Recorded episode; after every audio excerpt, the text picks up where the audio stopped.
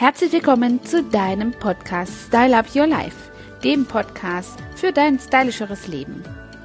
Ja, und heute bin ich zwar sehr energetisch geladen, aber nicht so überschwinglich wie sonst, denn ich habe ein ernsteres Thema, ein Thema für Menschen, die sich in der Genesungsphase oder vielleicht auch in der Bewältigung einer Krankheit befinden. Ja, wie ihr vielleicht schon mitbekommen habt, gilt mein Tagesablauf oder meine Arbeit ähm, auch sehr großer Aufmerksamkeit einem Ehrenamt gegenüber.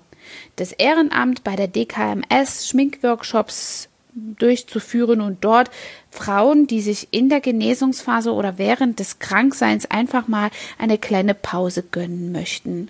Und diesbezüglich habe ich eben einige Einsätze, sind in der Woche manchmal sogar drei, die in umliegenden Krankenhäusern oder auch selbst organisiert von meinem Kosmetikstudio äh, in, in dem Umfeld meiner Kundschaft liegen.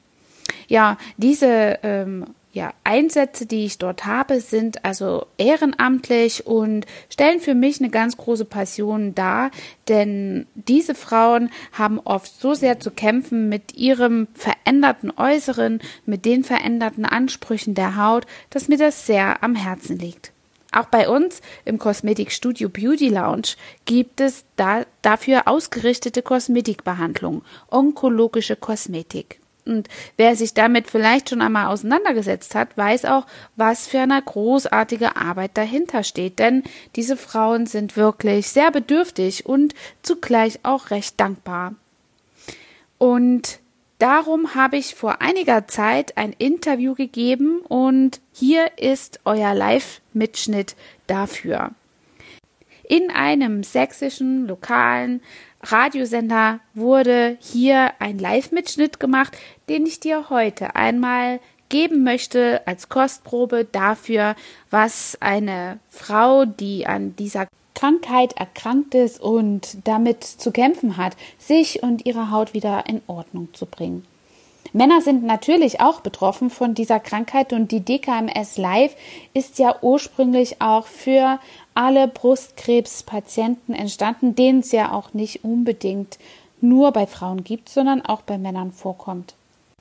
In allen Fällen aber haben alle Betroffenen das gleiche Thema, sich nämlich einmal etwas wohler an ihrer Haut zu fühlen, eine kleine Auszeit vom Kranksein zu haben und sich um die anderen oder geänderten Bedürfnisse ihrer Haut zu kümmern. Und hier ist also, wie gesagt, euer Podcast in Form von einem Live-Mitschnitt bei dem lokalen Radiosender aus Sachsen. Viel Spaß damit und ich freue mich auf euer Feedback. Der Feierabend in Oberlausitz um 16.42 Uhr Minuten, 12 äh, Minuten nach halb fünf. Brustkrebs ist die häufigste Krebserkrankung bei Frauen. In Deutschland gibt es rund 230.000 Diagnosen diesbezüglich pro Jahr für Mädchen und Frauen. Die Patientinnen machen bei einer Therapie enorm viel durch. Vor allem äh, die Chemotherapie schwächt den Körper immens und verändert natürlich auch das Aussehen. Haare und Wimpern fallen aus, die Haut wird auch stark beansprucht. Die Betroffenen kämpfen nicht nur mit den körperlichen Folgen, sondern natürlich auch mit den psychischen. Sie verlieren ihr Selbstwertgefühl und ihre Lebensfreude.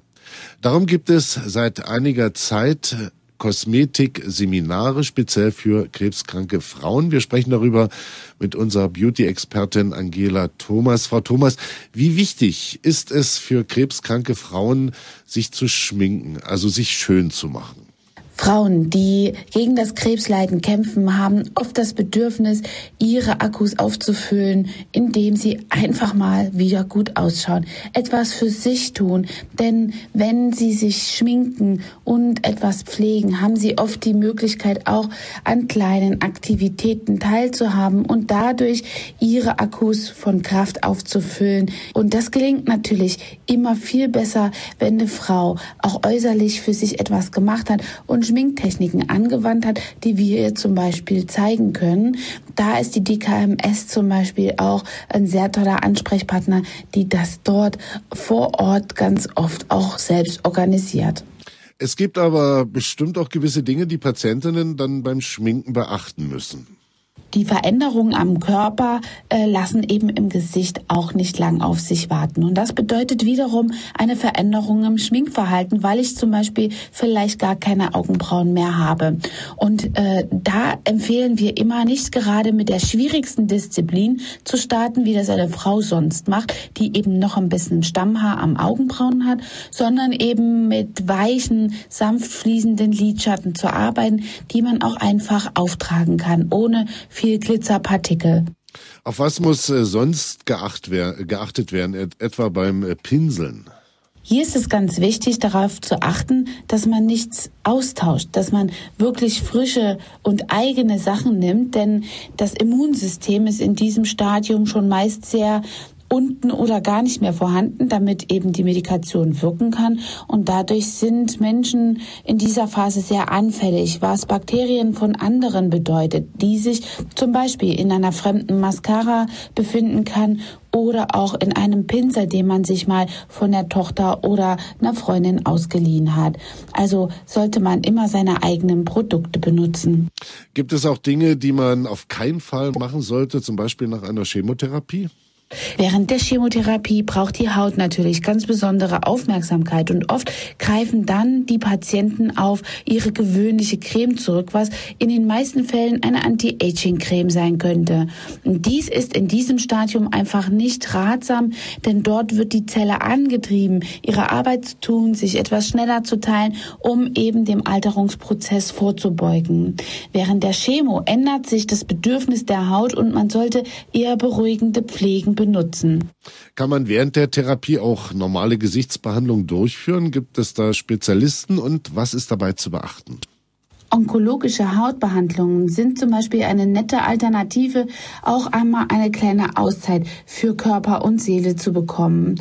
In ausgewählten Kosmetikstudios kann man sich eben auch profihaft äh, für diese strapazierte Haut speziell Behandlungen gönnen, die ganz abgestimmt auf die Bedürfnisse derer sind. Wie erkenne ich und äh, finde ich solche Kosmetikinstitute?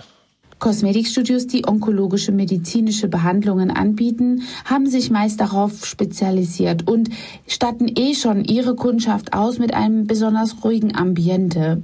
Hier bei Patienten, die eine Chemo haben oder durchlaufen, ist es besonders wichtig, auch noch einen sehr hohen hygienischen Anspruch zu haben.